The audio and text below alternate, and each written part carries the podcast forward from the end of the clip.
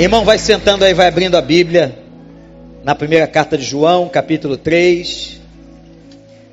Nós estamos no meio de uma série bíblica começamos ano passado. Olha que série longa, hein, gente? Começou ano passado sobre revelação. E essa série Revelação, nós estamos na carta de João. Eu estava pensando aqui, gente, que privilégio, né? A nossa igreja tem esses privilégios. A gente pode fazer uma série bíblica e percorrer um livro da Bíblia inteiro do púlpito com os irmãos. Louvado seja o nome do Senhor. 1 João capítulo 3. Vejam como é grande o amor, olha o que a gente acabou de cantar. Veja como é grande o amor que o Pai nos concedeu, de sermos chamados filhos de Deus, o que de fato somos. Por isso o mundo não nos conhece porque não o conheceu. Amados, agora somos filhos de Deus e ainda não se manifestou o que havemos de ser, mas sabemos que quando ele se manifestar, seremos semelhantes a ele, pois o veremos como ele é. Todo aquele que nele tem esta esperança, purifica-se a si mesmo, assim como ele é puro. Todo aquele que pratica o pecado transgride a lei. De fato, o pecado é transgressão da lei. Vocês sabem que ele se manifestou para tirar os nossos pecados, e nele não há pecado. Todo aquele que nele permanece não está no pecado. Todo aquele que está no pecado não viu nem o conheceu. Filhinhos, não deixem que ninguém os engane. Aquele que pratica justiça é justo, assim como ele é justo. Aquele que pratica o pecado é do diabo, porque o diabo vem pecando desde o princípio. Para isso, o Filho de Deus se manifestou, para destruir as obras do diabo. Todo aquele que é nascido de Deus não pratica o pecado, porque a semente de Deus permanece nele. Ele não pode estar no pecado, porque é nascido de Deus. Desta forma, sabemos quem, quem são os filhos de Deus e quem são os filhos do diabo. Quem não pratica justiça não procede de Deus, tampouco quem não ama seu irmão. Esta é a mensagem que vocês ouviram desde o princípio, que nós amemos uns aos outros. Não sejamos como Caim, que pertencia ao maligno e matou seu irmão. E por que o matou? Porque suas obras eram mais e a de seu irmão eram justas. Meus irmãos, não se admirem se o mundo os odeia. Sabemos que já passamos da morte para a vida porque amamos nossos irmãos. Quem não ama permanece na morte. Quem odeia seu irmão é assassino. E vocês sabem que nenhum assassino tem a vida eterna em si mesmo. Nisto conhecemos o que é o amor. Jesus Cristo deu sua vida por nós e devemos dar a nossa vida por nossos irmãos.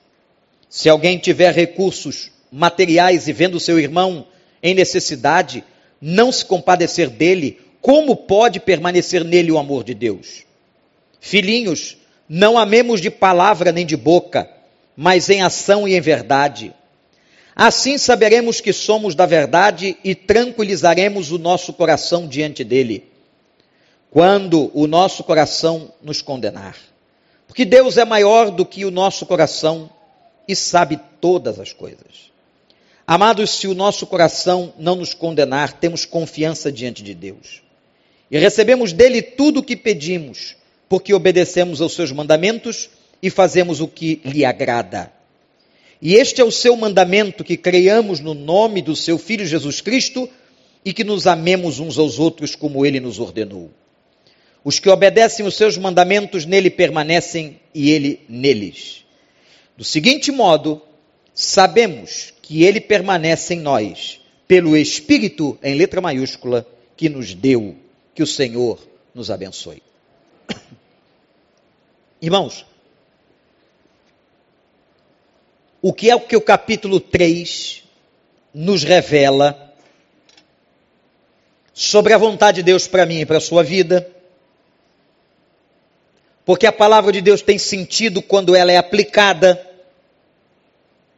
De nada adianta você ler a Bíblia como um livro de história, como um livro de conhecimento. Esse livro tem que falar ao nosso coração, porque ele é a carta de Deus para nós. O que é que João revela para cada um de nós nesse capítulo 3? Eu quero aqui chamar a sua atenção para quatro pontos. Se quiser, anote-os aí no coração. O primeiro ponto que me chama a atenção é que João faz a declaração no versículo primeiro que nós somos chamados agora filhos de Deus. E essa é uma questão que muitas pessoas novas na fé têm. Porque eu ouvia quando era criança, talvez você tenha ouvido também, que todos são filhos de Deus. Quem já não ouviu isso algum dia? Na verdade, biblicamente, esta é uma afirmação equivocada. Nós somos todos criaturas de Deus. Todos os seres humanos, desde Adão e a sua linhagem, são criados por Deus. Nascem do pó. Mas se tornar filho, segundo a Bíblia, e se você quiser uma explicação ainda mais profunda, leia a carta aos Romanos. Para se tornar filho tem que ser gerado. Ou tem que ser adotado. Somente dessa maneira uma pessoa se torna filha, se torna filho. Ou ele é gerado por pais biológicos, ou ele é adotado. E o direito da adoção de uma criança diz que esta criança adotada tem os mesmos direitos de um filho genuíno. Ora, agora João está dizendo que todos nós somos filhos de Deus, não mais criaturas. Não apenas criaturas. O que é que João está querendo dizer? Que nós carregamos este nome maravilhoso como filhos de Deus, porque nós fomos gerados pelo Espírito de Deus. O que é a conversão e o que é o novo nascimento? É quando o Espírito Santo gera em você uma vida nova. É interessante o diálogo com Nicodemos por causa disso. A conversão, irmãos, irmãs, é uma coisa tão forte, tão forte, que ela é chamada na Bíblia de novo nascimento. É como uma pessoa que nasceu de novo. Você já viu essas pessoas que sofrem um grave acidente e escapam, como aquele jogador que esteve aqui, o Neto, que escapou da queda do avião da Lamia, do time da Chapecoense? Ele se considerou, ele disse: é como se eu tivesse nascido de novo. A conversão é uma coisa tão forte que a Bíblia diz que é como o novo nascimento de uma pessoa. E aí Jesus disse a Nicodemos: o que é da carne é carne. Você nasceu da carne, nasceu dos gametas dos seus pais, mas agora não. Quem é nascido do Espírito é Espírito, isto é, a geração do Espírito, que deu a cada um de nós a conversão. Louvado seja o nome do Senhor. Então, quem é crente, quem aceitou Jesus como Salvador e está aqui hoje à noite, foi gerado pelo Espírito Santo, foi regenerado no sangue do Cordeiro. Vocês agora, não pela minha palavra, igreja, mas pela palavra do Senhor revelada a nós hoje, entendam, vocês são filhos de Deus. E diz Paulo em Romanos 8: assim que somos considerados filhos, somos juntamente com isso herdeiros. Que coisa maravilhosa, espetacular. Isto é, sabe o que a Bíblia diz? Gente, isso é honra demais. Que todos os direitos do unigênito, todos os direitos de Jesus, nós herdaremos conjuntamente com Ele. Aleluia! Louvado seja o nome do Senhor. Irmão, você quer mais o quê? Você ser regenerado e ser chamado filho de Deus. Agora lembra. Lembra agora a posição de um pai. Eu estou falando de bom pai. Não tem aquela canção, Miquel? Que a gente canta sobre o bom pai? O bom pai, ele faz duas coisas importantes com o filho dele. Ele abençoa e ele disciplina. Não é verdade? Um pai que não liga para o filho, ele não disciplinará o seu filho. Mas um bom pai, ele abençoa e disciplina. Que coisa maravilhosa. O nosso Deus, o Deus que amamos, o Deus que servimos, o Deus que salvou cada um de nós na sua graça e misericórdia, ele te abençoa e ele te disciplina quando precisa, porque ele repreende aquele a quem ele ama. Quando você levar um puxão de orelha do Senhor, não fica triste não, porque é puxão de orelha do Pai. E é aquele negócio, eu puxo a orelha lá do Gabriel quando precisa, mas minutos, segundos depois, ele continua sendo meu filho, não é?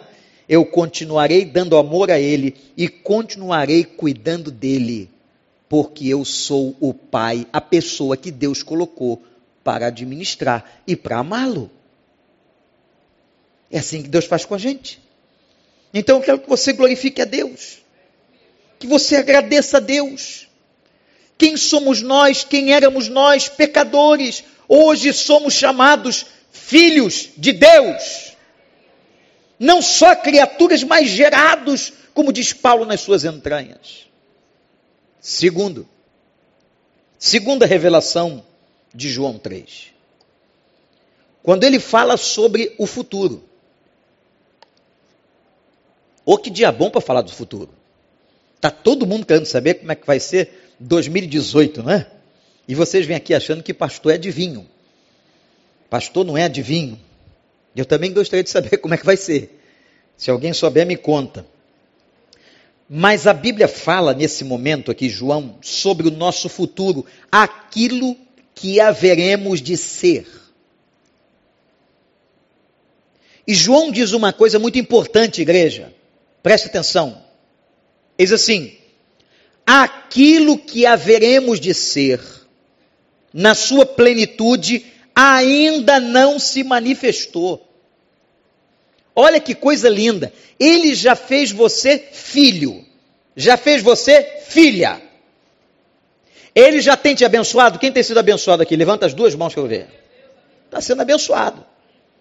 Deus tem sido teu pai, diz um aleluia aí. Deus tem sido bom para a tua vida.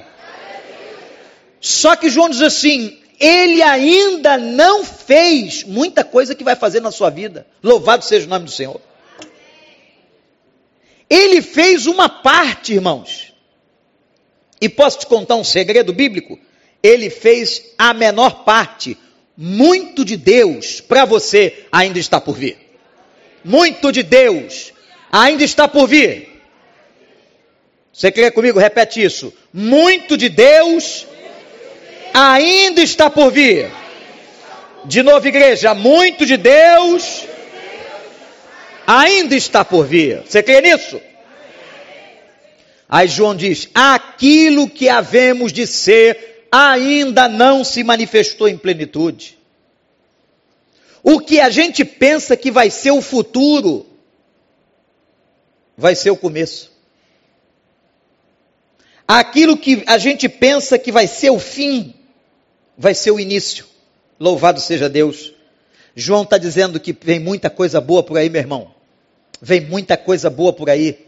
Eu não sei quantos anos você tem. Você pode falar, ah, pastor, mas eu estou com 70, 80, 90. Eu já, você já viveu uma parte. A Bíblia diz que você sou uma sombra das coisas que Deus vai fazer. Deus ainda vai fazer muito pela sua vida.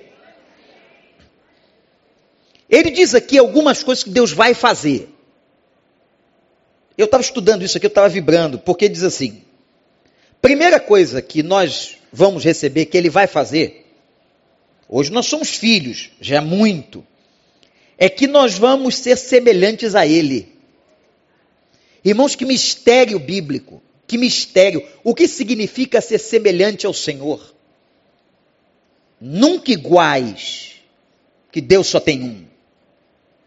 Aqui foi o grande erro de Satanás o grande erro de Lúcifer, o anjo de luz, que quis ser igual a Deus. Não. Mas a Bíblia declara que nós seremos semelhantes a Ele. Eu não sei em que, de que forma, mas João revela uma coisa só e para mim é suficiente. Ele diz que nós seremos semelhantes a Ele na imortalidade. Sabe o que significa isso?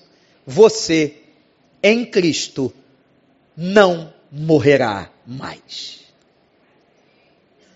Quando deixarmos este corpo e adentrarmos as regiões celestiais e o nosso espírito ser vivificado e recebermos res, na ressurreição dos corpos um novo corpo, anota aí, você não vai morrer mais. O dom, a grandeza da imortalidade estará em nós. Seremos semelhantes a Ele na imortalidade. Quer mais, gente? Precisa alguém pedir alguma benção aqui? Meus irmãos, que coisa fantástica. Reconhecer a grandeza espiritual. Quer ver outra coisa que ele diz que vai acontecer no futuro com a gente? Ele diz que nós o veremos como ele é. Irmãos, que momento será esse? Que momento será esse? O apóstolo Paulo, foi outro que afirmou a mesma coisa que João, lá em Coríntios 13, e disse o seguinte: Hoje nós vemos em espelho enigmaticamente, mas um dia nós veremos face a face. Nós veremos face a face, porque já não estaremos mais neste corpo mortal. Nós não podemos ver a Deus, porque o pecado não nos deixa ver a Deus. A nossa carnalidade, a nossa fragilidade, o nosso fracasso não nos deixa ver a Deus, mas quando nós herdarmos a vida eterna e esse corpo for ao pó e nós formos ressuscitados em Cristo, nós então receberemos a bênção e veremos o Senhor como Ele é. Eu fico imaginando você querer ver o rosto de uma pessoa que você nunca viu e quando chega aquele dia. Eu acho muito linda a história de irmãos que não se conheceram, foram separados pela vida, ou às vezes uma criança que perdeu um pai e uma mãe, mas ainda os pais estão vivos e depois de 30, 40, 50 anos eles descobrem. Gente, eu não sei se vocês já assistiram isso na televisão, mas é um momento extraordinário. Agora você imagina a hora que os meus olhos ressuscitados dentre os mortos, você, que nós vermos a Jesus a Bíblia diz que todos o veremos descendo na sua glória e por ele seremos arrebatados e levados até a presença do Pai. Nós veremos face a face. Então já anotou o que, que vai acontecer? Você será semelhante a ele. Segundo, você o verá como ele é. Terceiro, ele faz uma advertência. Como é que você deve esperar por esse dia? Então, irmão, João começa essa carta no capítulo 3, primeiramente, falando que nós somos filhos de. Nós somos filhos de quem? De Deus, gerados espiritualmente. Depois, João diz, no ponto número 2 que eu estou traçando, sobre o nosso futuro. E sobre o nosso futuro, nós seremos semelhantes a Ele e o veremos face a face. Mas ele diz assim, versículo 3, olha para a Bíblia. Todo aquele que tem esta esperança, você tem essa esperança que eu acabei de dizer aqui? Você tem a esperança que vai para o céu? Você tem a esperança que vai ver um dia o rosto de Jesus? Você tem a esperança da ressurreição? Você tem esperança que tudo isso aqui vai terminar e nós vamos adentrar uma nova esfera de espiritualidade e Ele será o nosso governante? Não vai precisar de eleição, porque Ele será o nosso Rei, o nosso Deus. Se você tem essa esperança, diz a Bíblia, purifique-se. Ele diz uma coisa fantástica, ele faz uma condicional. Aquele que é crente busca a purificação de si mesmo. Sabe o que João está dizendo aqui, irmãos? Busquem a santidade. A palavra ramartia é pecado na Bíblia. no grego. Ramatia. O que, que é ramatia? Pecado significa errar o alvo. Deus colocou alvos para nós. O ser humano tem alvos. Quando eu não alcanço o alvo, quando eu erro o alvo, eu peco. Então vejam que o pecado é muito mais do que você pensa. Pecado não é só matar, roubar, não levantar falso testemunho, não, são os dez mandamentos. Mas pecado é uma coisa mais ampla, é desobediência, é errar o alvo. Eu posso pecar por ação, cometendo um ato errado, mas eu posso pecar por omissão, que é deixar de fazer o bem. Então veja, irmãos, João está dizendo assim: se você tem essa esperança, você que é filho, filha de Deus, você que sabe que um dia vai ver face a face o Senhor, você que vai deixar este mundo, então, enquanto isso não acontece, viva de maneira santa. Porque, irmãos, rodou por aí desde dois mil anos atrás e recentemente no Brasil e até no meio batista na década de 80, de que não tinha problema o crente pecar.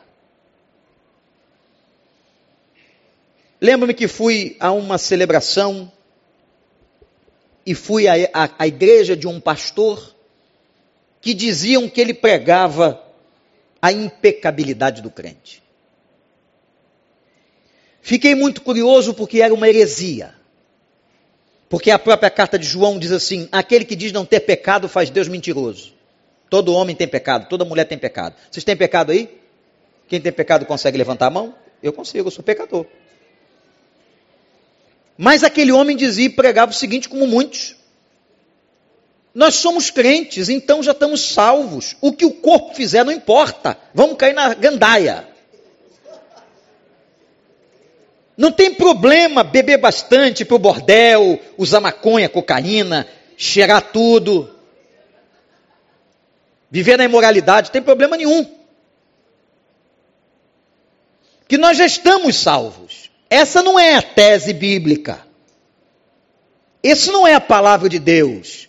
A palavra de Deus, olhe para mim, é vida em santidade. Aquele que é nascido de Deus não vive no pecado. Aqui está a diferença de uma pessoa crente, filho, filha de Deus, e uma pessoa não crente. A reação quanto ao pecado, a reação. O não crente peca e não está nem aí. Pelo contrário, ele estimula o outro a pecar. Ele defende o pecado. Eu fico impressionado que, às vezes, dentro da igreja, eu encontro pessoas defendendo o pecado defendendo o erro, defendendo a iniquidade. Não se defende iniquidade. Nem você vai defender a minha, nem eu a sua. Eu vou dizer para você assim, meu irmão, eu te amo, mas você está fazendo errado. Amém ou não, igreja? Você não pode passar a mão em cima do pecado. Você não pode ser conivente com o pecado. Meu irmão, você está errado. Se você está cometendo alguma coisa que Deus não se você está errado, meu irmão advertindo em amor. A grande diferença é essa: quando o ímpio peca, ele não se importa, mas quando nós pecamos, há em nós um espírito que nos incomoda e nos convence. Por isso, que a Bíblia fala sobre o Espírito Santo que ele convence o homem do pecado. Quem é que pode ter o Espírito Santo e ficar bem quando erra? O que acontece no coração de uma pessoa crente que erra é o incômodo, é o sentimento de culpa. E enquanto ela não confessa a Deus, enquanto ela não se limpa, enquanto ela não se lava no portal de sangue, ela continua como Davi no Salmo 32. Senhor, é como se eu sentisse os meus ossos esmagados. A tua mão pesa dia e noite, por amor, dia e noite, sobre a minha consciência. Tem misericórdia da minha transgressão e apaga os meus pecados.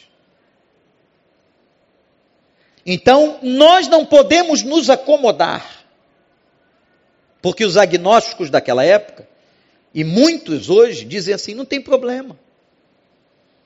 Não tem problema, não é? Eu vou citar de novo, citei domingo passado, vou citar de novo o pastor Ivênio, grande homem de Deus, conhecedor da Bíblia, um pregador fantástico, amigo da gente. Uma das frases mais impactantes que Ivênio diz e que eu admiro, quando ele diz assim: Os limpos não são os que não se sujam, mas são os que sempre se lavam. Os limpos são aqueles que estão sempre debaixo da porta de sangue. Um crente pode errar e vai errar.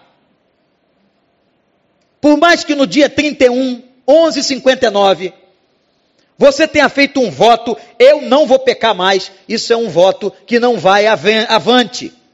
Aliás, o próprio voto é um pecado em si mesmo. É uma mentira. Você está contando para você.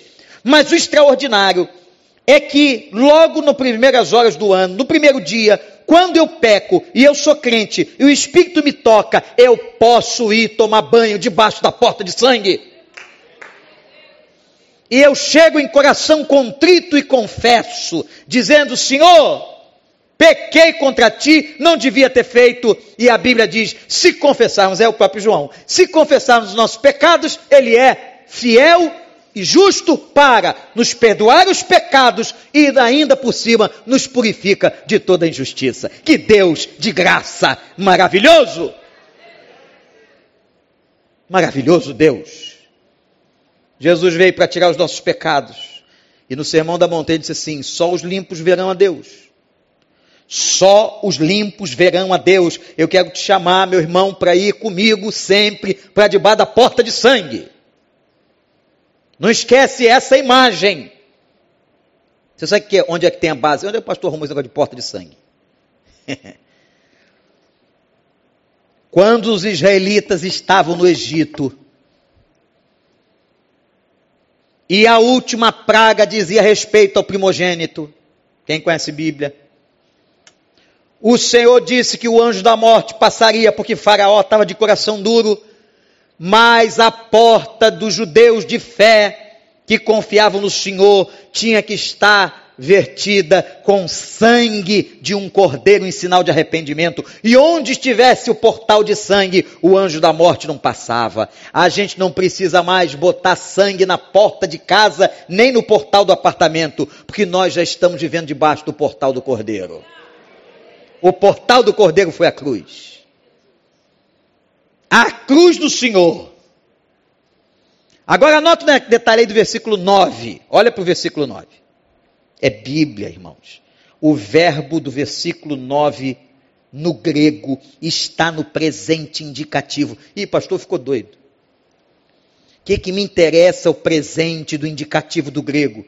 Sabe por que, que a gente cita isso aqui às vezes, irmãos? Não é para nenhuma vaidade intelectual, mas é para que você entenda a palavra melhor. Por favor, ninguém quer aparecer aqui com isso. Eu não sou professor de grego, não sei grego, não falo grego, tenho muita dificuldade como você com grego, mas às vezes a gente vai estudando, a gente vai aprendendo. Quando um verbo como esse está no presente do indicativo, indica uma ação continuada. Então o versículo mudou de entendimento. Porque o versículo está dizendo o seguinte: aquele que é nascido de Deus não vive ou não vive na prática ou praticando o pecado. Ele pode até cair, ele pode errar acidentalmente, ele pode cometer um erro e cometemos, mas quem é nascido de Deus não permanece no pecado. Entenderam, irmãos? Não vive na prática, não vai conseguir. Vai chegar um momento que ele vai se arrepender, que ele vai para o joelho, que ele vai para o campo da misericórdia. Aquele que é nascido de Deus não vive no pecado. Por quê? Diz o texto, a semente de Deus permanece nele, ele não pode estar no pecado, porque ele é nascido de Deus. Louvado seja o nome do Senhor. Deu para entender? Ih, pastor, mas tem um crente lá na igreja. Hum. Pastor, tem um lar que não larga é um pecado já de estimação. Não é nem cachorro, é pecado de estimação. Vocês ainda se impressionam com crente que frequenta, pessoa que frequenta a igreja? Irmãos, essas portas estão abertas. Entram por essas portas pessoas com os mais diversos interesses. Só quem sabe quem é convertido é o Espírito do Senhor. O joio crescerá junto com o trigo e nós não temos autorização de retirá-lo. Até porque haja, para que haja esperança de salvação e arrependimento. Mas no último dia, Mateus 24, ele trará a pá na sua mão e é ele, Jesus, na sua volta, que separará o joio do trigo. Mas nós não. Aí quando você vê uma pessoa que você não tem intimidade, não conhece, irmão, nunca se afaste de Deus por causa de ninguém. Nunca deixe de estar na sua igreja por causa de ninguém. Nunca deixe de ser um dizimista por causa de ninguém. Se você está numa igreja séria, o nosso exemplo maior chama-se Jesus Cristo. Ele é a nossa referência, ele é o varão perfeito. Ele é o da estatura completa. Aleluia. Não tem ninguém como ele. Esse papo do cara dizer, ah, eu, eu me afastei da igreja por causa do fulano, isso é de uma imaturidade espiritual. Eu admito isso, a Bíblia admite isso dos neófitos. Agora, de uma pessoa que é madura, isto é improvável, isto é impossível. Não se impressionem. Não se impressione, tem gente que se impressiona. Ih, pastor, eu vi um cara fazer uma coisa no trânsito e estava lá o plástico da igreja no carro. Ah, grande bobagem botar plástico no carro. Nesse sentido. Eu acho mal barato, legal. Você proclamar o nome da sua igreja, de Jesus, bota lá, bota 50 lá no teu carro, tem nada contra. Agora você vai encontrar o cara fazendo bo bobagem. Ih, mas ele estava fumando. E estava. É. Ah. E aí? E o que, que tem? Deixa ele lá. Agora, lembre-se de uma coisa. Não é o plástico do carro que nos identifica. Jesus disse: é pelo fruto que se conhece a árvore. Eu duvido. Eu duvido. Você conhecer um crente que frutifica. Um crente que frutifica, que vive na prática do pecado. Eu estou falando de frutificar. Eu não estou falando de ativista. Tem muito ativista na igreja. Ativista é aquele cara que participa de tudo que tem ministério, vai em todo culto. Isso é um ativista. Agora, o fruto do crente permanece, porque Deus coloca a mão no fruto da vida dele. Esse permanece. Terceiro, vamos caminhando para o final. Primeira revelação foi o que? Quem anotou aí? Nós somos filhos de Deus. Segunda revelação. Como será o nosso futuro? E enquanto o futuro não chega, como é que a gente vive? De qualquer maneira? No pecado? Em santidade. Terceiro. Vou falar agora, como é que você já sabe? Deixa eu falar primeiro. Está entrando no subponto do ponto 2. o ponto 3 é o seguinte: a prática do amor. Olha que João, João não é fácil, gente. Além de chamar a gente de filhinhos, com todo carinho, ele é carinhoso, é dele, é ele que faz isso. Ele vai falar sobre a prática do amor, porque esse negócio de amor em poesia a gente está cansado, né? Esse negócio do cara dizer eu te amo, isso é bonito na televisão, na música. Aí João diz assim: mandamento que vocês receberam desde o princípio. Ele já tinha repetido isso no capítulo 2, já tinha dito isso. Vocês têm que amar. E aqui eu vou revelar uma coisa para vocês. De João, versos 14 e 15. Quem odeia não é crente. Quem odeia permanece na morte. Está aqui. Quem odeia permanece em trevas. Você encontrar uma pessoa que diz assim: Eu odeio aquela pessoa. Se entregou Pisou no tomate. Crente não é. Crente não odeia. João diz que o sentimento de ódio é como o sentimento de homicídio. Por isso, vocês não estavam aqui, acho que há 25 anos atrás. Deve ter muito pouca gente aqui.